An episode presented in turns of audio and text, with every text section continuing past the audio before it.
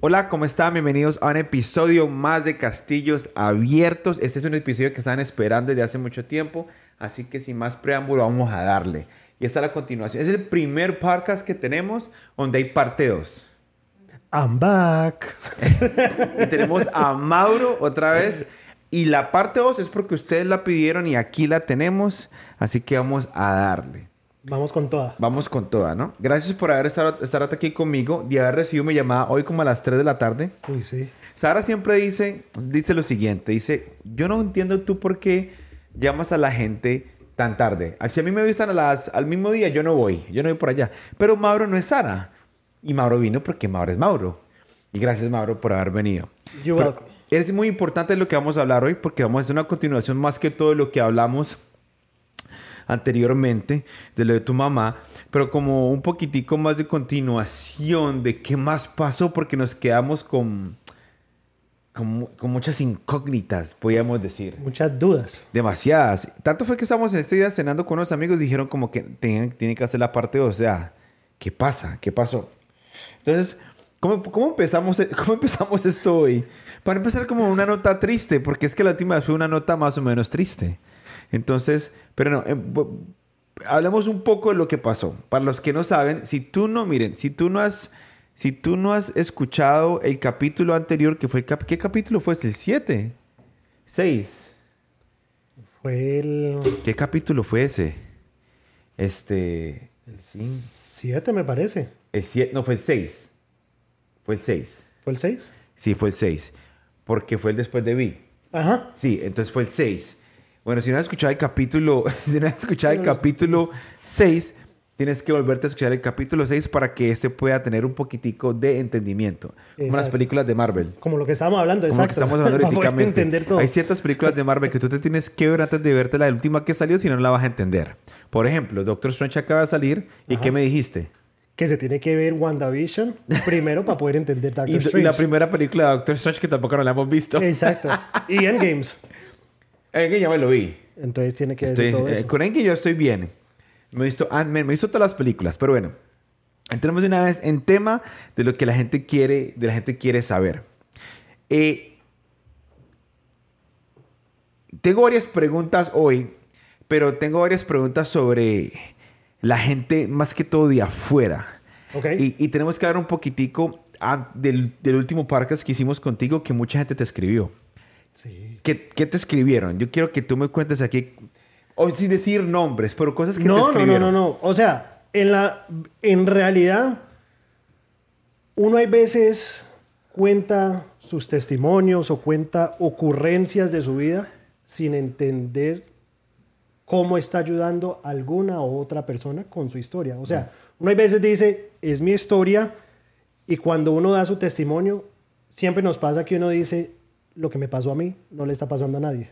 O lo que yo viví no lo está viviendo nadie. Totalmente. Pero en realidad lo que me he dado cuenta es que cosas que nosotros vivimos y, y nuestros testimonios en realidad en algún momento nos dolieron a nosotros, pero nos ayuda para poder ayudar a otras personas en un, en un futuro que quizás están pasando por el mismo momento. Para mí, después de lo de, de lo de mi mamá, primero que todo, pues la llorada que pegamos aquí, Sí. Quiero, No. quiero, quiero que sepan que estaban aquí la esposa de Mauro, estaban la hija de Mauro y estaba mi esposa. Y todos, tenía, todos estaban llorando en ese, en, ese, en ese episodio, estaban llorando. y los mensajes que recibí de todo el mundo fue... No, fue una locura. A usted me lo hicieron llegar varios mensajes y varios mensajes me llegaron a mí. Sí, no, y me dijeron, mire, cuando escuché su podcast, lloré. Lloré como un niño chiquito, como una niña chiquita. Y en realidad, cuando contamos nuestro testimonio, no lo contamos con, con esa intención. Con el propósito de hacer la gente llorar. Sí, no fue con eso. O sea, porque vivimos el momento, pasamos el momento y son memorias, o sea, esas memorias no las había vuelto a vivir hasta ese día con, con que estábamos nosotros. Y mi mamá murió en, en el 2014, septiembre 22 de 2014. O sea, habías, no habías hablado por ocho años de la muerte de tu mamá. Sí, o sea, viví mi proceso, viví mis momentos, sané heridas y no volví a revivir momentos o poder contar mi testimonio después de haber sanado una herida. Porque lo que pasa es, Heavy. vivimos el momento y contamos nuestros testimonios durante la sanación de la herida, pero no escuchamos la versión de qué es lo que ha pasado después de sanar la herida. Mm, increíble. Eh, varias cosas. Número uno, estamos en una fiesta el sábado, en la fiesta del hijo de Werner. Y Douglas, un amigo, un amigo que tenemos en común, Douglas Lobo, estamos hablando de por qué tener más hijos. Y salió el, el podcast, el tuyo. Le dijo, men, a mí me tocó mucho la parte de Mauro, cuando Mauro dice, yo no tuve a, a- alguien con quien llorar, yo no tuve alguien con, con quien hablar, porque nunca tuve un hermano. Ujú. Y, y estábamos hablando de por qué es importante darle hermanos o tener, tratar de darle hermanos a nuestros hijos para que no se queden solos. Ujú. Y hasta este momento todavía siguen hablando del podcast. Ah, Sí. Eso fue el sábado. Sí. Y, Y, y lo más chistoso fue que Douglas y yo tuvimos una conversación, nunca se me va a olvidar, en una mesa ahí afuera de la iglesia, de ese mismo tema, de una revelación que yo recibí por parte de alguien, porque eso como los dos estuvimos hablando de eso, Douglas, acuérdese de esta conversación que sí, tuvimos. y que, que, no, que sí, me- a mí me contó. Él te contó. Sí, sí, me y en contó. ese momento no sabíamos que, que nuestra esposa está en embarazo, pero embarazadas. estamos hablando, o sea, por fe. Estamos recibiendo revelación, mas no sabía que nuestra revelación andaba ya en pie. Dios estaba escuchando los sueños de ustedes. Ujú. Y, y es lindo. Porque cuando hay, cuando hay, cuando la palabra de Dios dice que cuando uno, o ma- cuando uno o dos se reúnen en su nombre, su presencia, Él estará ahí. Correcto. Y yo creo que muchas veces cuando soñamos con un hermano de nosotros sobre lo que, que Dios, queremos que Dios haga en nuestras vidas, sabemos que su presencia está ahí. Y Él estaba escuchando las peticiones de su corazón. Amén. Y ya las había escuchado porque ya había hecho el milagro, porque la barriga de, de- de María José y la barriga de Cara ya estaban, tenían un bebé. Sí. Entonces, otra cosa que quería contarte es que una de las cosas que nos escribieron fue como que, como que, gente llorando, men. Sí. Gente llorando diciendo como que, hey, gracias por haber puesto esto. Y te quiero confesar algo. Yo no sabía que tu mamá estaba muerta. Sino que ese día le escribí a Caro y le dije, hey, ¿y la mamá, la mamá de Maro dónde está? Y, yo sabía que tú no tenías, no- tu mamá no estaba presente, pero no sabía por qué qué? se había muerto. Y le pregunté a Caro, creo que el mismo día, Caro, ¿qué le pasó a la mamá de, de, de, de Mauro? El mismo día. Porque mi intención era preguntarte eso, Ajá. pero una otra forma surgió. Sí. Mi intención ese día era preguntarte sobre cómo fue tu testimonio y cómo te entregaste a Jesús. Pero lo que no sabíamos ni tú ni yo era que tú empezaste a hablar de eso. Que la forma que tú llegaste a los pies tenía que haber, tenías que haber pasado por todo ese, ese sufrimiento para poder haberte dado cuenta que la única persona que te podía llenar era Jesús. Correcto. Entonces fue demasiado. Bueno, bueno, bueno. Eh, o sea que esta es una continuación y queríamos hablar un poquitico más de lo que hablamos fuera de cámaras, porque cuando hablamos fuera de cámaras, la belleza me empezó a contar un poco de cosas que no dijimos en el podcast. Pero es Entonces- que uno se va acordando de las cosas ya. Sí, se acuerda uno, sí, no se empieza a Eso es verdad. uno siempre- eso es como cuando uno predica. Uno escribe las notas y a veces, dice, no, yo me acuerdo de esto, no la voy a escribir, porque esta, esta parte aquí en la predica me va a acordar de esto. Sí. Y, no la- y no, si uno no la escribe, no se acuerda. Y cuando pre- termina la predica, uno dice, miércoles, se me, me olvidó decir eso. ¿Por qué no dije esto? El punto más importante, el punto donde la gente se entregaba a Jesús. Este, pero bueno, hablemos un poquitico más de lo que fue la, la pérdida de tu mamá. Este, y vamos a hablar un poquitico de cómo, de, de de suprimir lo que uno siente. Entonces vamos a hablar el día del funeral de tu mamá. Ya sabemos por qué tu mamá se murió, tuvo cáncer, tuvo leucemia, Ujú. se murió, eh, se murió en Colombia Correcto. y tú fuiste a enterrarla. Tú, tú no querías ver los últimos días de tu mamá. Y una cosa que dijiste fue que tu recuerdo quería ser tu mamá viva, no tu mamá muerta. Correcto. Cuando llegaste a Pereira, que te dijeron tu mamá se murió, ¿qué fue lo, cómo, qué fue lo primero que tú... Que, cuéntame esa parte, cuando llegaste a Pereira, ¿qué pasó? Bueno, cuando mi mamá falleció, yo estaba acá. Ajá. Yo estaba trabajando. En ese momento yo trabajaba vendiendo celulares para, para, para una compañía Ajá. de móviles. T-Mobile. Eh, AT&T. Ah, mira tú. AT&T. Y, o sea, me acuerdo como si fuera ayer, que estábamos sentados en una mesa, estaba yo aquí, estaba con una, una señora, una madre y un hijo, que ella le estaba haciendo algo para la cuenta de él. En ese momento, cuando uno le dicen, o sea, uno recibe llamadas y uno dice, esta llamada no es buena, uno presiente cuando hay algo Malo. malo. Y en Sí, ese sí, momento sí. me pasó a mí. Porque precisamente estaba yo ahí sentado y vi la llamada que entró de mi papá.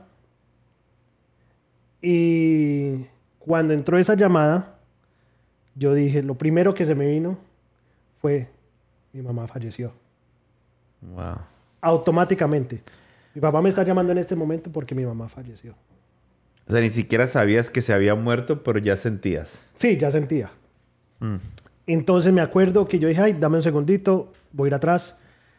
Eh, me contó, empezó el llanto, porque obviamente, aunque uno sabe y uno se prepara mentalmente, No, no hay preparación, papá. no hay preparación. No hay porque, preparación. as- o sea, una cosa es que usted se diga que sea la voluntad de Dios y otra cosa es aceptar la voluntad de Dios cuando llega. Uy, uy, uy, tremendo. ¿Sí me entiende? Porque en realidad usted dice, sí, que sea lo que Dios quiera. Pero cuando Dios cumple con su querer, ya es un mundo completamente diferente que usted acaba de entrar. Mm. Porque entonces ya derrumba esa preparación mental que usted tiene, que usted dice, yo soy fuerte, esa fortaleza que yo tengo, todos vamos a fallecer en algún momento, todos vamos a, a partir a, a la gloria, o, y, y nos vamos a reencontrar. Pero todas esas ilusiones mentales que uno se da, de que uno sabe que en algún momento nos vamos a encontrar todos, pero en ese momento de que, ok, se fue, es uno dice, ven, no estaba preparado para esto.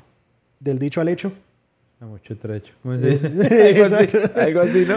Exacto, entonces uno es- dice, yo estoy preparado mentalmente, sí, que sea la voluntad de Dios, que sea lo que Dios quiera. Y yo me acuerdo que yo oraba, yo oraba mucho para que el sufrimiento de mi mamá parara. O sea, y uno siempre dice, pues, que me pase a mí, que no le pase a mi ser querido. Pero hay veces somos, lo, lo decimos de boca y somos tan egoístas de que no queremos ver a nuestros familiares sufrir, pero al momento de que se van, uno empieza a cuestionar por qué se fueron. Y eso me pasó a mí en ese momento. ¿Tú crees, ¿Tú crees que uno, qué pena que te interrumpa, ¿tú crees que uno eh, extraña, uno está o, se o cuestiona a Dios porque se murieron o uno cuestiona a Dios porque ya no están presentes con nosotros? O sea, porque uno, es, porque uno los extraña. Depende. Ajá. Todo depende de la relación primero que todo que usted tiene con Dios. Ok. Que en ese momento tú no tenías ni Yo no tenía relación con Ok. Dios. ¿Ok? Y yo estaba en un limbo. Porque yo decía, ok, creo en Dios, pero lo que está pasando, estoy solo. Porque no tengo una relación con Dios. Mm. Hubiera sido muy diferente conociendo yo en este momento. Y aunque yo le digo a usted una cosa, si me llegara a pasar en este momento, no sé cómo reaccionaría.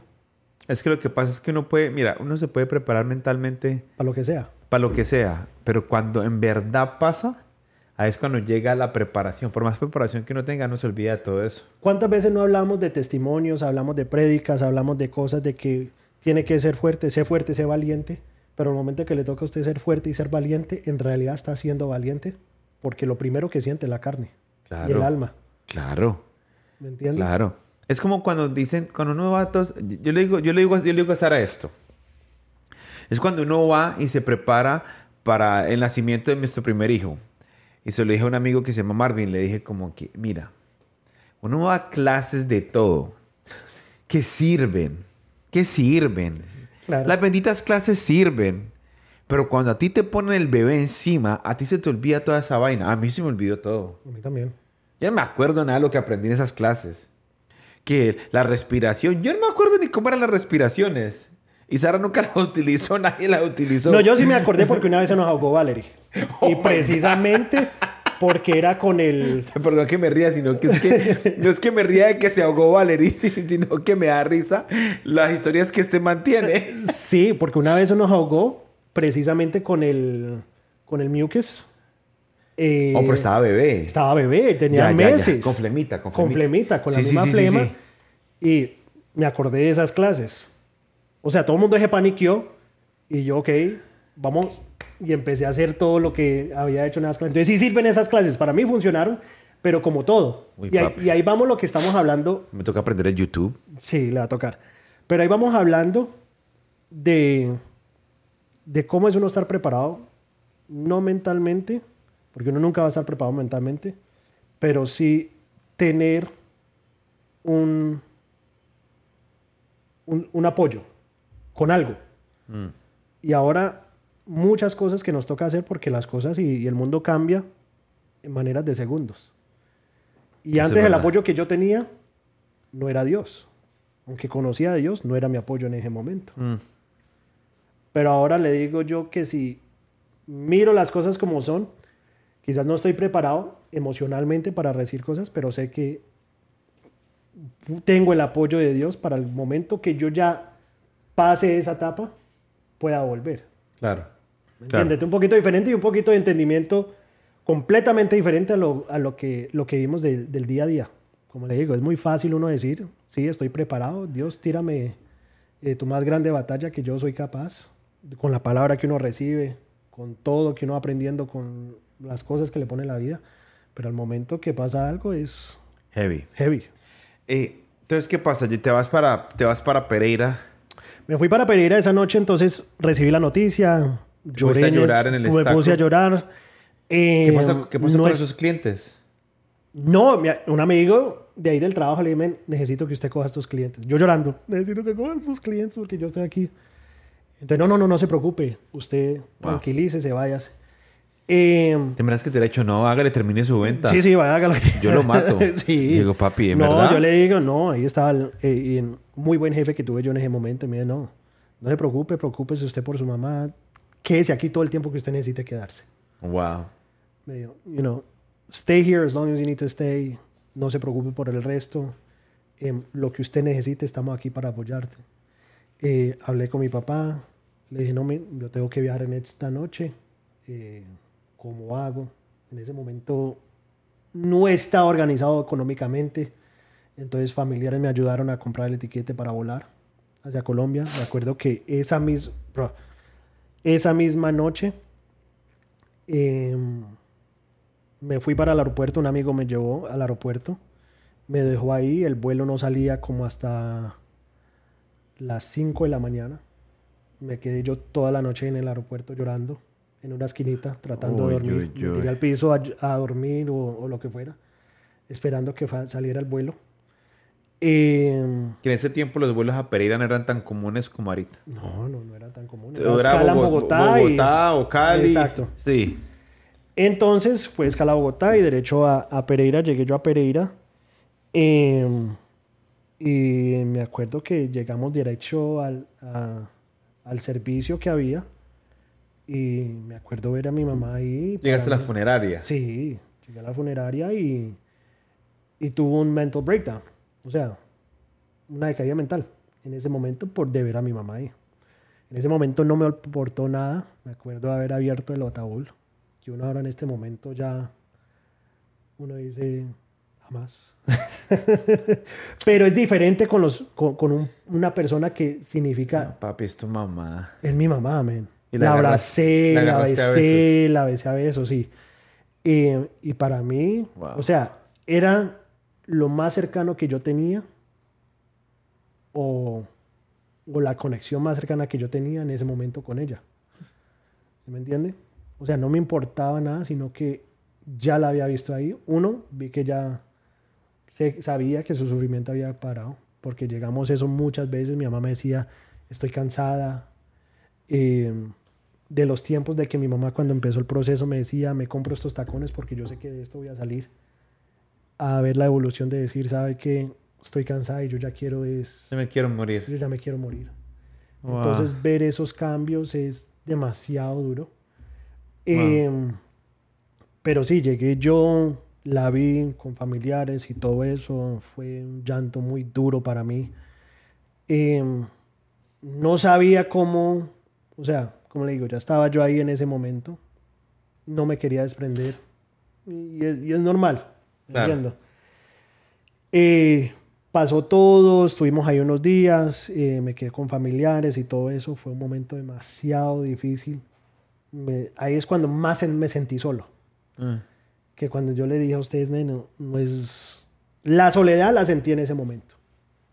Qué locura. Porque con la persona que yo más estaba eh, en ese momento, to- tengo una excelente relación con mi papá, tuve excelente relación con mi mamá, pero usted sabe, como siempre dicho, los hombres son de las mamás Sí, y las niñas de los papás. eso es verdad. Y mi mamá era mi todo. Mi mamá hablábamos cinco veces al día. Hay veces. eh, hay veces hablamos y el teléfono quedaba ahí sin hablar y. Ah, se me olvidaba que estamos ahí. Hasta el día de hoy todavía tengo el número de ella en mi teléfono. No te creo. Sí, en esos días lo, lo vi. Yo ve, pero ¿por qué? Pero nunca, nunca vi la necesidad de, de borrarlo, o se me olvidó, no sé, pero ahí todavía tengo ¿Nunca, de escri- ¿Nunca escribiste después de que se murió ese teléfono? No. No, no, no, no. No sé, yo, yo personalmente sabía pues que había pasado y todo eso. Eh, mis conversaciones con mi mamá fue a través de, de oración. Eh, y en mis sueños y todo eso. Tuve mucho tiempo de que hablé con ella, que nos Wow. comunicábamos a través de los sueños, que siempre la veía, hasta la noche que, Sí, que que, se me apareció en el sueño, que comenté que sí, que paraste de llorar. que paré de llorar y de ahí para allá. Em, pero sí, men, fue, fue duro. Me acuerdo el momento de que antes de, de ella fallecer hablamos de cómo iba a ser, porque siempre dijimos, no, son conversaciones que uno tiene normal.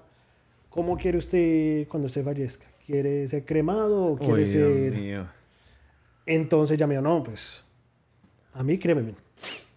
Y mi mamá era muy relajada. Chisteaba como mucho, vos. como yo, como yo, sí. Sí, sí, sí. No, a mí, a mí créeme, que a mí no me van a comer las cucarachas, decía. Eh, entonces me dijo, no, a mí créeme, ya. Entonces yo, ok. Eh, y, y ya llegó la cremación y para mí fue tan difícil ver cómo entró ella al momento de cremación. Y, y ver el último adiós cuando se cerró esa puerta del, del crematorio.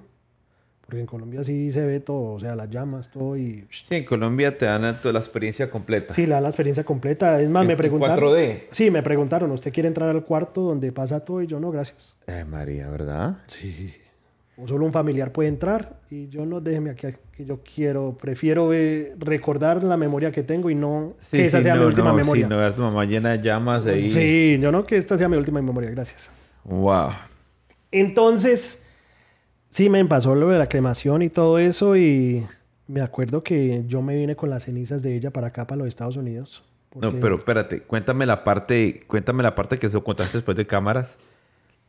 Que esa, hay, hay que. Mucha gente te va a juzgar. ya, te estoy diciendo una vez que te van a juzgar. Sí. Pero yo creo que es muy importante hablar de eso porque vamos a ir a un punto después de esto, Ok. que yo creo que es demasiado importante. Después del funeral, después de Ujú. que tú no enterraste las cenizas de ella, tú traes las cenizas. No, no, no, en ese momento pues pasa todo, eh, después del funeral pasa todo eh, y ellos pues ya estaban haciendo todo ahí, la preparación y ya después le entregan a usted Las cenizas. las cenizas, eso toma su tiempo, ¿Y ¿no? dónde están las cenizas? Eh, en New Jersey, al lado de mi abuela. O sea, tú la enterraste aquí en Estados Unidos. Sí, sí, sí, Ok. todo se hizo en New Jersey. Cuando te entregan todo esa noche, ¿qué pasa? Bueno, en esa noche, o sea, em, sentí la soledad más grande de mi vida porque me sentía completamente solo. No tenía nadie. eh, no quería hacer nada. No, no ¿Pero habían estaba- familiares tuyos allá en Pereira o casi o muy pocos? Todos estaban aquí. Todos estaban. No, no, no. Habían familiares míos allá en Pereira Sí. que Pero estaban con nosotros. Pero te sentías solo. Sí, Claro, claro, sí, claro. me sentía solo porque en realidad, o sea, quiero mucho a mis familiares, pero Tú querías estar con tu mamá. Exacto. Yo quería estar con mi mamá y en ese momento son situaciones que uno no sabe manejar, que uno hay veces no toma las mejores decisiones cuando uno está solo y cuando uno siente soledad, toma lo- las decisiones que pueden ser las más incorrectas. Para mí en ese momento cuando mi mamá falleció, eh, no quería estar yo solo y me fui para un lugar público donde estaba gente, donde había una fiesta, donde había todo, porque quería sentir que no estaba solo. Mm. Simplemente fui allá, me paré, todo el mundo estaba eh, en su cuento, pero para mí, o sea, me sentí en ese momento que me había quedado solo, que lo que me llenó el vacío en ese momento y ni me lo llenó, porque me daba susto quedarme solo, Eh. de que yo dije, no, quiero estar rodeado de personas. Y me fui por allá para, para lugar público. Para un concierto. Para un concierto, sí. Un concierto que ni, ni digamos que lo fui para ir a disfrutar, ni fui porque iba a ir a tomar, porque ni me tomé ni un trago, ni solamente fui. Yo creo que muchas personas hacen cosas así para no sentirse solos. No, man. Para sentir por lo menos que tiene personas al lado. Extraños. Sí, extraños, porque en ese momento hay una soledad o hay una, un vacío que uno quiere llenar de que, primero que todo, como le digo, eh, qué bueno haber tenido yo un hermano en ese momento para poder relacionar o poder sentarnos y hablar y, recordar. Eh, pero para mí en ese momento yo dije, pues estoy completamente solo, estoy en esta casa solo, no quiero estar solo, estoy buscando a alguien. Me acuerdo que en ese momento llamé a un amigo y le dije, men, no quiero estar solo. Men, estoy yo por aquí, véngase para acá para que no esté solo. Y fue la única mano que fue extendida para mí en ese momento. Y fue el concierto. Y fue ese concierto. Y hay muchas veces, y yo sé para dónde vamos con esto, porque hay muchas veces de nuestra propia soledad, eh, hay personas que van a extender manos a lugares donde uno no debe ir. Obvio. ¿Sí me entiende? Eh, Pero es, eso o nada. eso o nada. Entonces uno dice, eso, Toca. toca. Porque necesito llenar mi vacío en ese momento. Entonces tú te fuiste para el concierto. En el concierto me imagino que no la- obviamente no la pasaste bien. No, no, no, para nada, porque para mí todo fue Y la persona que te yo sabía, obviamente que se había muerto claro, tu mamá. claro. Sabía y, Y te me todo imagino eso. que trataban de como que... O, "Da- ¿Tomas un trago o qué te decía? Sí, sí, sí, men. Y- o sea, lo que usted necesite, aquí y yo estamos. creo que eso lo haría cualquier persona porque no sabe... Exacto. No, o sea, nadie sabe cómo tratarlo. Después, o sea, cuando uno le toca dar un sentido pésamo, uno no sabe cómo escribir el mensaje. No, yo creo yo que no sé, yo uno no se sé. queda mirando el teléfono cinco minutos para saber qué decir. ¿Sí me entiende? Y lo mismo la persona que lo tiene usted ahí dice, pues, ¿qué le digo? ¿Cómo reacciona? Acaba de morir su mamá. Y para mí, o sea, no existía concierto, sino que solo veía personas. ¿Y qué pensabas tú? Men, en ese momento yo pensaba en mi mamá. Era algo tan surreal que había llegado el momento que yo sabía que en algún momento iba a llegar. Si, si tiene sentido. El momento que yo pensé que me estaba preparando, donde, ok, esto es parte de la vida, va a pasar esto, por fin había llegado. Y se hace uno la pregunta, ¿y ahora qué? ¿Me entiende? Ahora no puedo yo regresar y decirle todo a mi mamá lo que yo quería decir. O sea, a mí nunca se me va a olvidar. No me acuerdo si lo conté, pero antes de que mi mamá falleció, me pidió lo del nombre de... Que, que si yo iba a tener una hija, que llevara el, el segundo nombre de ella. Eso no lo contaste. ¿No lo conté? No. Esa fue la última... Creo que no lo contó. No lo contaste. Esa fue la última conversación que yo tuve con mi mamá. Por teléfono. No, no, en persona. En persona. antes de ella irse, eh, me acuerdo que ella, me, que ella estaba llorando y yo le dije, "Ma, ¿qué es lo que pasa? ¿Por qué está llorando? Y me dice, porque yo sé que me queda poco. y no voy a poder ver a mi nieta. O no voy a poder ver a mis nietos. O sea, ella me la dijo así, no sé qué, no voy a poder ver a mis nietos. Y eso es lo que más tristeza me da de irme. Y me dice, lo único que yo le pido antes de, si yo cuando me vaya, es que a mi nieta, si tiene una niña, em, póngale Lucía. Entonces por eso Valerie se llama Valerie Lucía. En honor a tu mamá. En honor a mi mamá. Y nunca se me olvida de que ella me dio un, un osito, que Valerie ahora lo tiene, para dárselo a Valerie. Entonces, Ella como, ella, ella, ella estaba firme que te ibas a tener una niña. sí. Póngale. ¿De un nombre de niño o no? No, solo niña. Wow. Entonces, tuvo su revelación. Y Valerie tiene ese oso. Valerie todavía tiene ese oso. Y Valerie en este momento, aunque nunca conoció a mi mamá, si ustedes hablan con Valerie, Valerie lleva la presencia de mi mamá. O sea, el día que ella estuvo acá. El día que la Valerie... lleva- sí, el día que ella estuvo aquí con nosotros, Se ella puso- lleva, nunca conoció a mi mamá, pero lleva la presencia de mi mamá tan viva. Que se, estaba súper afectada. Sí, o sea, Valerie hay veces habla como que conociera a mi mamá, como que haya compartido con ella. O sea, Qué locura. no sé si Valerie en- entre sus sueños tiene sus, sus encuentros con mi mamá, que no hemos sentado a hablar de eso. Eh, pero Valerie lo tiene tan presente y usted le habla de... Usted le habla de mi mamá y, y es para un llanto para Valerie. Es más, yo creo que Valerie cuando escuche esto, porque ya la afecta ese tipo de cosas. Estaban, para los que no saben, el día que estamos grabando el primer podcast que tuvimos con Mauro, ya lo sé que ya lo dijimos, pero Valerie dijo, se puso a llorar. Y no sé si escuchaban en el background, pero se escuchaba Sara y Caro estaban tratando de darle comida para que do- no se escuchara como que los sollozos de, de, de Valerie porque estaba llorando. Pero hay algo que Valerie dijo, que es la hija de Mauro, que tiene Seis años. seis años, que llega y dice que eh, yo nunca pude conocer a mi abuelita. Pero yo creo que la razón, si uno no sabe, no te afecta. ¿Y qué significa eso? Que tú hiciste tan buen trabajo como papá de mantener viva la memoria de tu mamá que ella, que nunca la conoció, la tiene más, la tiene igual de viva que tú. Sí. Y por eso dijo como que, wow, man, mi papá habla también de mi abuelita, mi papá habla de lo maravillosa que eran las conversaciones que tenían, que yo esa relación de pronto con mi mamá, con mi papá, y me hubiera gustado haber tenido esa relación con mi abuela, que nunca la, tien- la, la ha tenido. Y hay que hablar claramente. Claro. Los niños ahorita son demasiado crueles. Sí, man. Entonces me imagino que cuando están hablando de los abuelitos, sí, tiene el abuelito, el abuelito que es su papá, la, abuelita, la mamá de la, de- la, la- la mamá de Carolina. de Carolina, eh, eh, Don Naranjo, todo eso. Pero de todas maneras, sí, ellos son mis abuelitos y los amo, pero de todas maneras está esa abuelita que nunca conocí. Sí. Y, y obviamente, como te ama tanto tu hija, obviamente le duele. Claro. Le duele. Entonces, ¿qué pasa? ¿Qué, qué, qué pasa por la mente de una persona que acaba de perder a su mamá? Que no conoce de Dios. ¿Cómo uno empieza a llenar vacíos?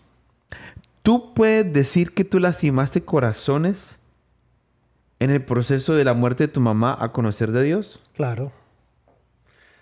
Porque uno ya no le importa nada. ¿Y qué fue? Esa es otra cosa que te iba a preguntar. Tu actitud. ¿Cómo fue? Como que ya lo único que valía la pena para vivir era mi mamá. Ahorita me importan tres caras o lo que gente Sí, piensa. sí, a mí no me importa nada, no me importaba mi mamá. Empecé yo a tomar más, empecé yo a salir más. eh, mantenía la calle de lunes a, a domingo, hacía de todo. eh, era mi manera como yo llenaba mi vacío. No conocía a Dios, perdí a mi mamá, no me importaba nada. Eh, ¿Sabe que la vida es corta, uno solo vive una vez? Pues la voy a disfrutar. ¿Sí me entiende? Mm. Perdí a mi mamá, en este momento no me importa nada porque lo que más quería yo ya no está. Mm. ¿Sí me entiende? Entonces empecé otra vez a, a tomar cuenta regresiva, todo lo que ganaba me lo gastaba, rumbas, fiestas, salidas, aquí para allá. Y era una manera de cómo yo llenaba mi vacío. Y ahora, muy interesante es cómo Dios me sacó a mí de mi propio vacío.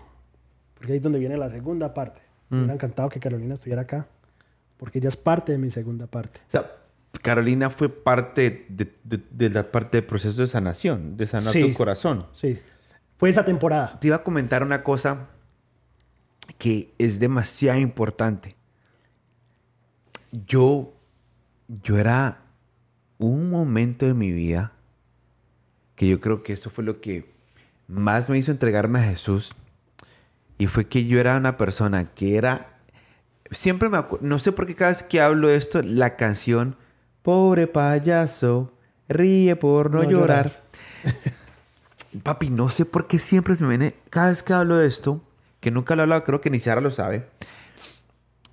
Un día que tenía el corazón partido, papi. Pero yo salía a la calle y era lo, la pasaba de lo mejor. Pero cuando llegaba a mi cuarto, pa- papi, me daba por llorar. Eso era en California. Y me acuerdo un día como si fuera ayer.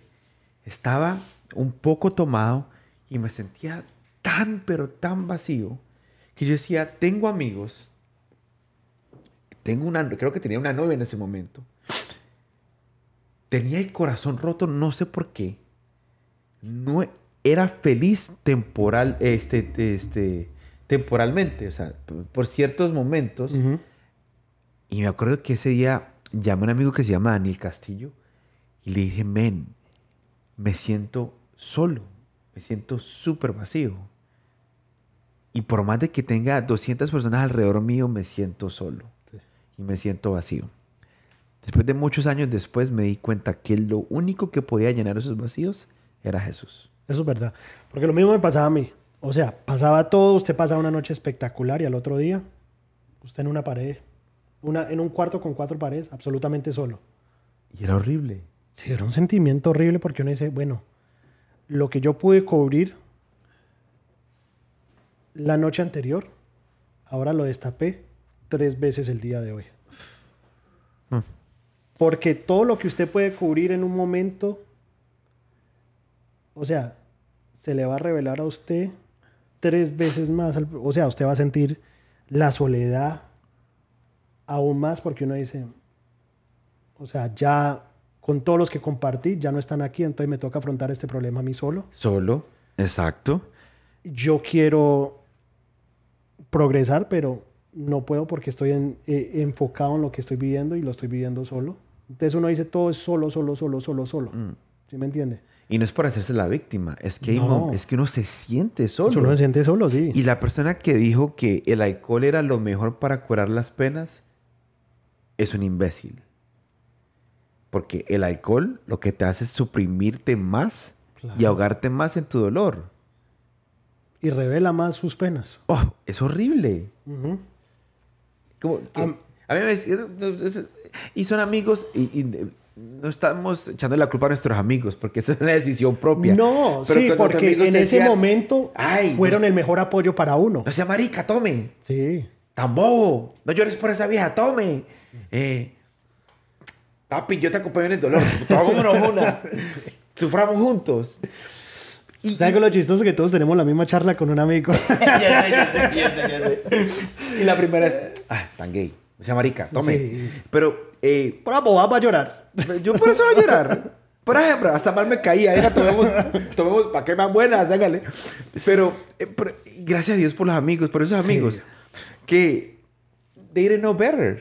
No, pero ¿sabe qué? Y están aquellos amigos de que en, realidad, y, y precisamente con el tiempo que hablamos nosotros eh, la vez pasada que usted comentó, cómo, ¿por qué un amigo no le pregunta a usted cómo se convirtió?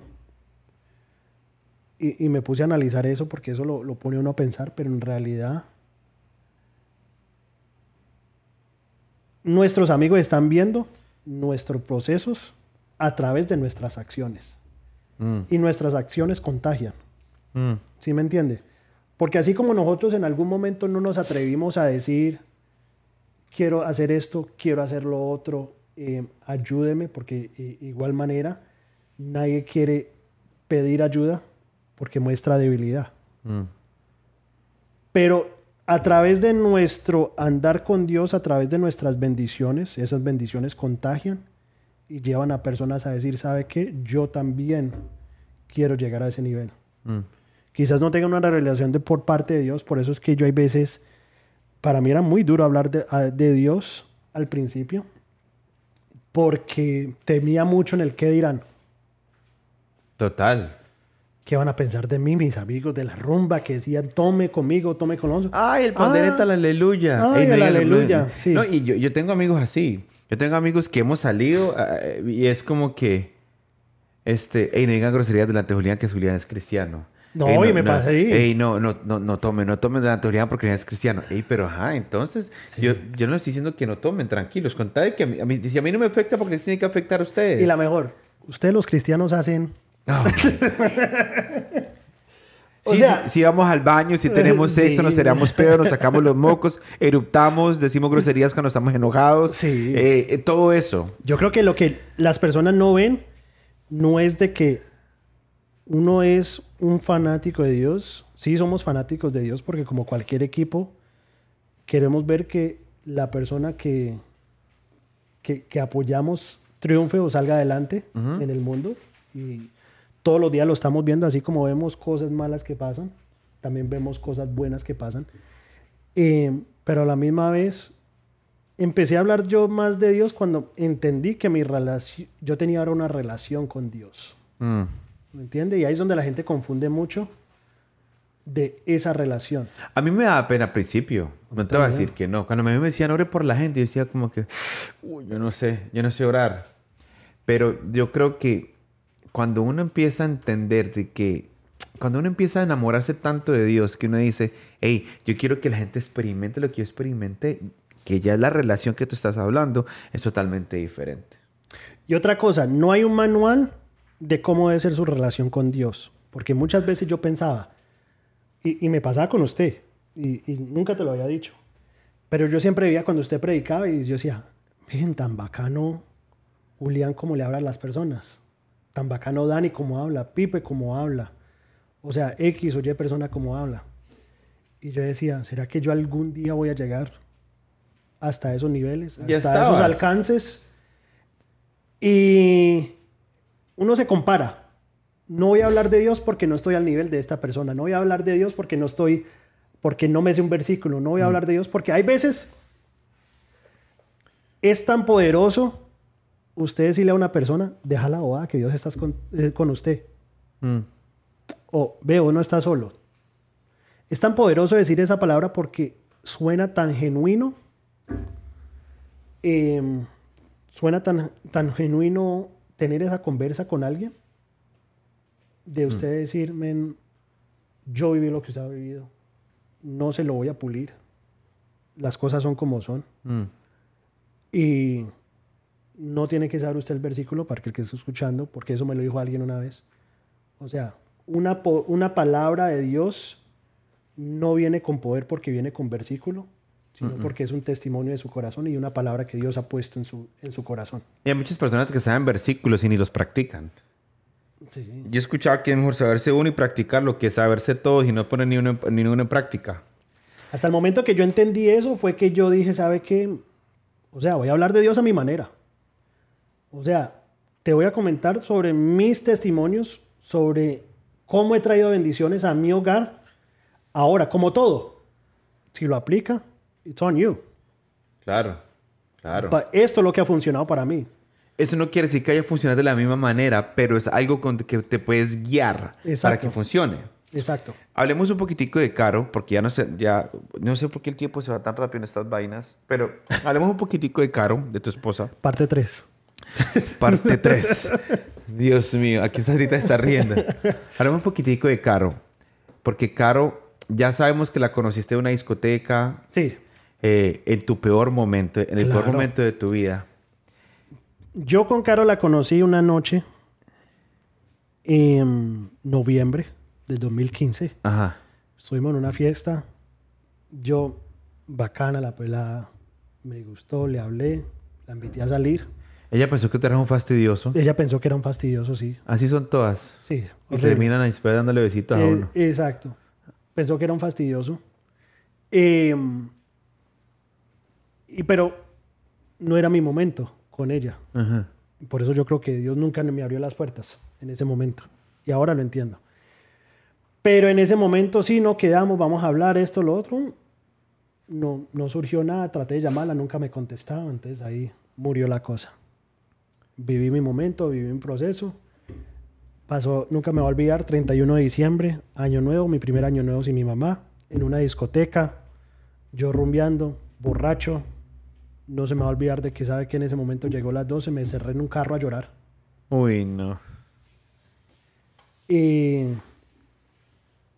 porque Recibiste el año nuevo en un carro solo llorando. solo llorando. Sí. O sea, fue tanto el dolor y como dice usted, el, el- el licor solo lo, lo empeora las cosas. Eh, llorando en un carro solo, no quise salir, ya nada tenía sentido para mí. Eh, y como decimos, tapamos, Vacíos. sí, tapamos Por- vacíos al ratico. por raticos y, y nunca me había sentido tan solo en ese, mo- como en ese momento. Wow. Eh, y bueno, pues pasó ese momento. Ni sé qué fue lo que pasó, que se me dañó la noche y yo lloré, lloré, lloré. Eh, después me volví a encontrar a Carolina un febrero. Mm, la pasamos, bueno, al principio Carolina fastidiosa. Ajá. Porque me había tomado una foto a mí con mis amigos.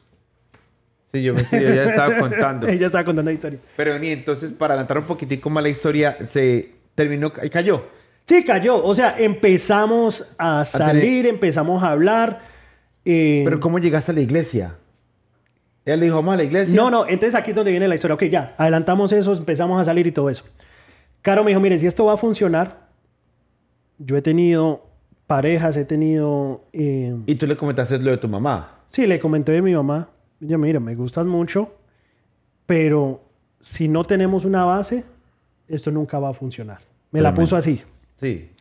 Si no tenemos a Dios por medio de todo, porque yo ya he tenido relaciones donde Dios no está por medio de todo, y he salido yo herida, y no quiero volver a tener eso en mi vida. O sea, para mí en ese momento no lo entendí. Para mí fue la aleluya que me estaba hablando, y yo estaba pensando en otras cosas. Sí, uno no sabe. Sí.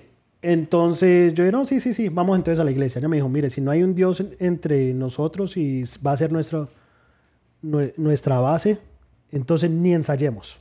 Usted se va por su lado, yo me voy por mi lado, nos ahorramos los dolores de cabeza y, y ya, y no pasó nada. Pero si, pero necesitamos, si esto va a funcionar, usted va a para una iglesia católica, una iglesia cristiana, va a para donde se vaya, pero necesito que conozca de Dios. Mm, tremendo. Entonces yo le dije, bueno, vamos, empecemos a ir. Me acuerdo cuando fui, yo era el que siempre me sentaba atrás, Ajá. para que nadie me viera. Y no tenía que saludar a nadie. O Sí. sea, y llegaste a, a community. llegué a Community. Ajá. Nunca se me va a olvidar, Pastor David empezó a hablar, tremenda prédica se tiró ese día. Y para mí era mi primera vez de que yo escuchaba, porque una prédica de esa manera, que pensaba que, men, o sea, que Carolina antes de yo ir le había contado toda mi vida. Sí, que era, todo era y para ti. todo era para mí. Sí. Entonces yo dije, no, qué bacano. Volvamos, pero a mi manera. Y así poco a poco fueron empezando las cosas y mi relación con Dios y se me presentaron oportunidades. En ese momento Y ellos te empezaron a decir. Dios me empezó a bendecir. Y te diste cuenta que Dios quería tapar Sí. todos esos vacíos. Exacto. Me empecé a sentir bien, empecé a mejorar en situaciones, Pero cosas. me- seguías llegando a la casa y seguías llorando todavía por tu mamá, ¿o no? Claro. Empezó una relación linda con Carolina en ese momento. Y, y nada, pues se fueron dando las cosas. Después en ese momento, pues Dios me estaba preparando para otro momento. Porque Carolina, o sea, me salió un empleo, nos fuimos a vivir Carolina y yo juntos, no me salió un empleo, Caro quedó en embarazo. Eh, y en ese momento empezó la siguiente prueba. O sea, yo tenía mi entendimiento de Dios en ese momento, lo estaba empezando a conocer y llegó mi primera prueba. De que fue el embarazo con Valerie y a la misma vez Carolina perdió un trabajo. Entonces solo era un solo ingreso. Entonces siempre se me quedó grabado en, van a llegar pruebas, pero tiene que ser usted más fuerte que sus pruebas. ¿Y te casaste? No, no me había casado en ese momento. No, pero después llegas y te Después me casé, Claro. gracias a Beatriz. Eh, eh, a mi hermana y a Víctor, ¿no? Y a Víctor, sí. Pero mira, puedes decir que después de que te casaste las bendiciones empezaron a desatar más en tu vida. Uh, sí, mil veces, porque nosotros estábamos... Y, y, después, y ahí fue cuando, cuando te tú, tú paraste de llorar por tu mamá todas las noches antes de casarte o después de casarte. Después. ¿Tú no crees que eso tiene que haber influido mucho ta- también? Claro, porque ya Estabas Es honrando más a Dios. estaba honrando a Dios y yo creo que... Y lo siento de que mi mamá dijo, ok. Primero que todo, ella dijo, quiero que él sepa que está bien. O sea, Tremendo. que, que estoy bien. Entonces por eso se me apareció para mí. Sí, lo viví. Nadie me puede decir que no fue real porque, mejor dicho, me desperté con lágrimas y tuve esa conversación con ella. Y ya, y ya, ya, y fuiste, ya, ya paraste. Y ahí fue mi sanación. Claro, claro. Ahí fue donde cerré. Si fue no fue real, tuviste tu sanación. Sí, Que tú sabes que fue real. Y para terminar, porque ya se nos pasó mucho tiempo, pero increíble que Carolina decidió quedarse ahí sabiendo que llorabas a las noches por tu mamá. Porque una vieja dice, este man está loco, bye, yo no puedo con este man todo día llorando Sí, por la yo no mamá. puedo las cargas de él Tengo con todo lo que él viene. Tengo una amiga, tengo una amiga que se divorció, te digo, se divorció porque el, el papá del esposo, el papá del esposo se murió antes de que se casaran, unos, ah, pero el, el esposo ya no pudo superar la muerte de su papá y como que no soportaba ver a su mamá sola, que muchas veces él viviendo ya con mi amiga, se iba a dormir con la mamá para que la mamá no estuviera sola. O los dos iban allá a llorar y tanto fue lo afectó tanto que no pudieron pues, estar juntos, se tuvieron que divorciar porque el, el man estaba todavía yo, yo- en duelo, o sea, tenía mucho dolor por la muerte de su papá. Y que se puede entender, Claro. pero eso afecta mucho las relaciones. Claro. Entonces, A mí nunca me va a olvidar, y, y viene con eso, el apoyo que me dio Carolina en ese momento a mí, porque yo me sentaba y, le preguntaba a ella, claro, yo siento paz. Y me sentía culpable por eso. eh, Entonces me dije, pero, o sea, no siento el llanto, no siento de que, de que tengo que estar demostrando mi- mis emociones. Eh, siento paz completa, pues ya después que pasó todo con lo de mi mamá. Y Carolina siempre me dio palabra y me dijo, mire, es porque en realidad la relación que estuvo usted con su mamá fue sana mm, y nunca hubo malicia entre por medio, su mamá te entendió, supo todo y ella le está transmitiendo la paz que ella tiene en este momento hacia usted. está con el Señor. ¿Qué, Exacto. qué- imagínate, está con el Señor. ¿Cómo no va a tener esa paz que te transmitió, la paz de que está, que está con el Señor? Y esa, y esa es la paz que yo tengo ahora. Tremendo. ¿Me entiendo? Porque yo sé que ella está con el Señor, ella está bien, pero de igual manera eh, me ha transmitido a mí todo eso y, y yo estoy bien. a Tremendo. través de eso. Entonces sí, no, Caro fue un gran apoyo para mí. Vivimos pruebas hasta el día de hoy. Hemos aprendido mucho nuestro andar con Dios como pareja. No todos los momentos son de los mejores. No, pues para todos. Sí, o sea, peleamos como cualquier pareja. Y se lo estaba diciendo yo, estaba hablando yo con alguien en estos Ya Caro es. Caro es peleona. Caro es... sí, para los que las conocen, al obvio, amor. Me va a regañar. Cuando llega a la casa me va a regañar. Me va a regañar. No, pero ahí es donde voy. Una relación es... Y, y algún día ojalá podamos sentarnos a hablar a Caro aquí y yo. Pero una relación viene siendo la manera y las decisiones que ustedes toman como pareja. Mm. ¿Entiendes? Una, de esas, una relación nunca es perfecta. Pero lo perfecto es cómo usted va a manejar esa relación. Eso es bacanísimo. Porque lo que pasa es, nosotros una noche tuvimos, o una tarde, se, nos sentamos y pusimos todo sobre la mesa.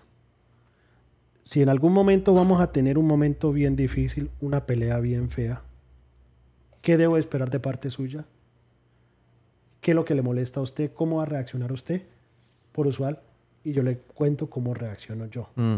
Cuando llegamos a esos, ahí sí sabemos de que, ok, usted con su espacio, yo con mi espacio y después, antes de que termine la noche, lo solucionamos. Pero los dos llegamos a un de acuerdo y declaramos, porque usted sabe que lo que uno declare Claro. con la boca eh, se hace en realidad. Declaramos que no importara qué tan difícil fueran las cosas, de que la palabra divorcio nunca iba a entrar a nuestro hogar. Ujú. Buenísimo. Y para mí eso es súper importante porque hay, hay días que, que yo sé que nos queremos jalar las greñas y, y no nos aguantamos uno al otro, pero sabemos que esa conversación no va a estar ahí. Mm. ¿Me entiende? Tremendo. Eh, sí le digo, como parejas, sean un apoyo porque en realidad mañana se va Valerie, se va Tiago y quedamos nosotros. Eso es Si algo verdad. aprendimos en un encuentro es no perder esa relación como pareja porque en algún momento vamos a tener que depender de esa relación, esa amistad, esa, esa convivencia porque vamos a tener que volver a empezar desde el principio. Ujú. Eso es verdad. ¿Qué tienes que decirle tú a tu esposa hoy? De que la amo, Mira la Pero cámara. no, no, Pichura, no solo de que la amo, de que me perdone, porque yo sé que no soy fácil. Yo sé que yo soy muy relajado para muchas de las cosas. Eh, pero en realidad, eh, día tar- tras día, sé que luchamos como familia. Sé que sepa que lucho por usted, por Valerie. Eh, mi, mi enfoque es no defraudarlas a ustedes, de que nunca les llegue a faltar nada. Eh, y poder ser esa cabeza de hogar que, que se merece usted y Valerie. No soy perfecto, ninguno somos perfectos. Yo sí, Sara no. Sí. No mentiras. Pero en realidad eh, siempre hay cosas para que mejorar. ¿Y qué le quieres decir a Valeria, tu hija? Uf. Valerie, de que todo lo que le enseñe y todo lo que hago es para crear expectativas para ella. Porque sé que en algún momento ella va a tomar decisiones por sí sola. Te amo. No me canso de decirle chuchis. Así le decimos a Valerie chuchis. Mm. Em, que lucho día tras día por, por su futuro, por su seguridad Mm. em, y ser el hombre ejemplar, porque nunca quiero que mi hija baje su estándar Mm. de un papá, de una pareja.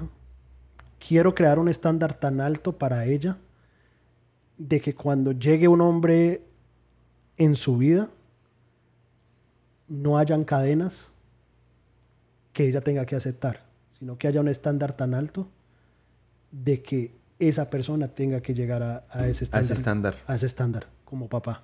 Yo creo que eso, eso debería ser pues para, para todos los padres ¿Y los qué- que tienen hijas. O sea, crear un hogar, un estándar, donde, porque de igual manera, usted es el modelo del tipo de hombre que va a entrar en la vida de, su, de sus Eso hijos. es verdad. Eso es verdad.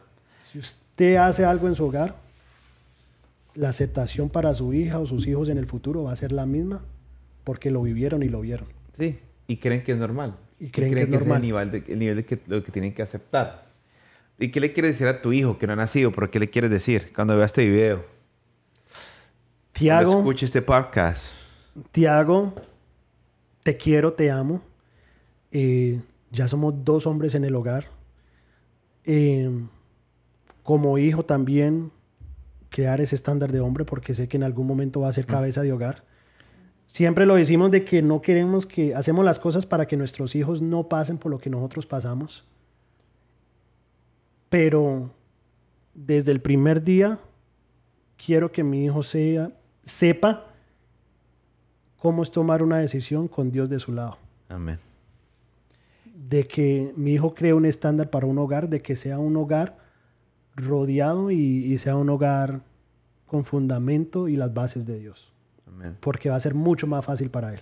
Y lo bueno es que tenemos que, lo, lo bueno que entendimos nosotros es que como padres tenemos esa responsabilidad de que nuestros hijos se acerquen a Dios. y lo hemos hecho y lo seguimos haciendo y lo vamos a seguir haciendo para que nuestros hijos, para que nuestras generaciones tengan un legado. Y bueno, ya, em, no sé por qué se demora, ya llevamos una hora hablando. Y, falta- y faltan y cositas. faltas cosas más. Sí. Eh, pero muchas gracias por haber venido, papi. Thank you, I love you. Love Thank you you. so much. Eh, si tienen preguntas, mándenos comentarios de qué, de qué pensaron de este podcast, del, number, del episodio Number número. El episodio número 2 del número 6. Pero La verdad, no sabía qué esperar. Porque entonces, de lo que estábamos hablando, del podcast número uno, que hablamos esta tarde, Sí, sí, sí. que íbamos a hablar. Y, y yo creo que la verdad, y como lo dije desde el principio, es todo debe ser por parte de nuestros testimonios y, y no preparar esos testimonios para tratar de sacar algo mejor, Claro. sino que Dios dé lo mejor. Y esto, para la gente que no ha escuchado todos los podcasts, les recomiendo que los escuche. No saques conclusión de un solo podcast. Escúchalos todos y date cuenta que lo que hacemos aquí en Casillos Abiertos es tratar de que los corazones se sanen y que las personas que escuchan esto se puedan relacionar con las personas que invitamos aquí para que entiendan de que Dios quiere lo mejor para nosotros y lo que quiere está en nuestros corazones. Exacto. Yo creo que lo que estamos sacando acá, o lo que está sacando usted acá, es de que las personas entiendan las temporadas que vayan a vivir Amén. Y sepan un poquito de cada temporada que vive cada hogar. O sea, no hay hogar perfecto, pero sí hay un Dios perfecto que, acá, que acompaña a cada hogar. Amén. Tremendo. Bueno, muchachos, muchas gracias por escuchar. Ese fue el episodio 13. Eh, que tengan un buen miércoles. Los amamos y que Dios los bendiga. Chao.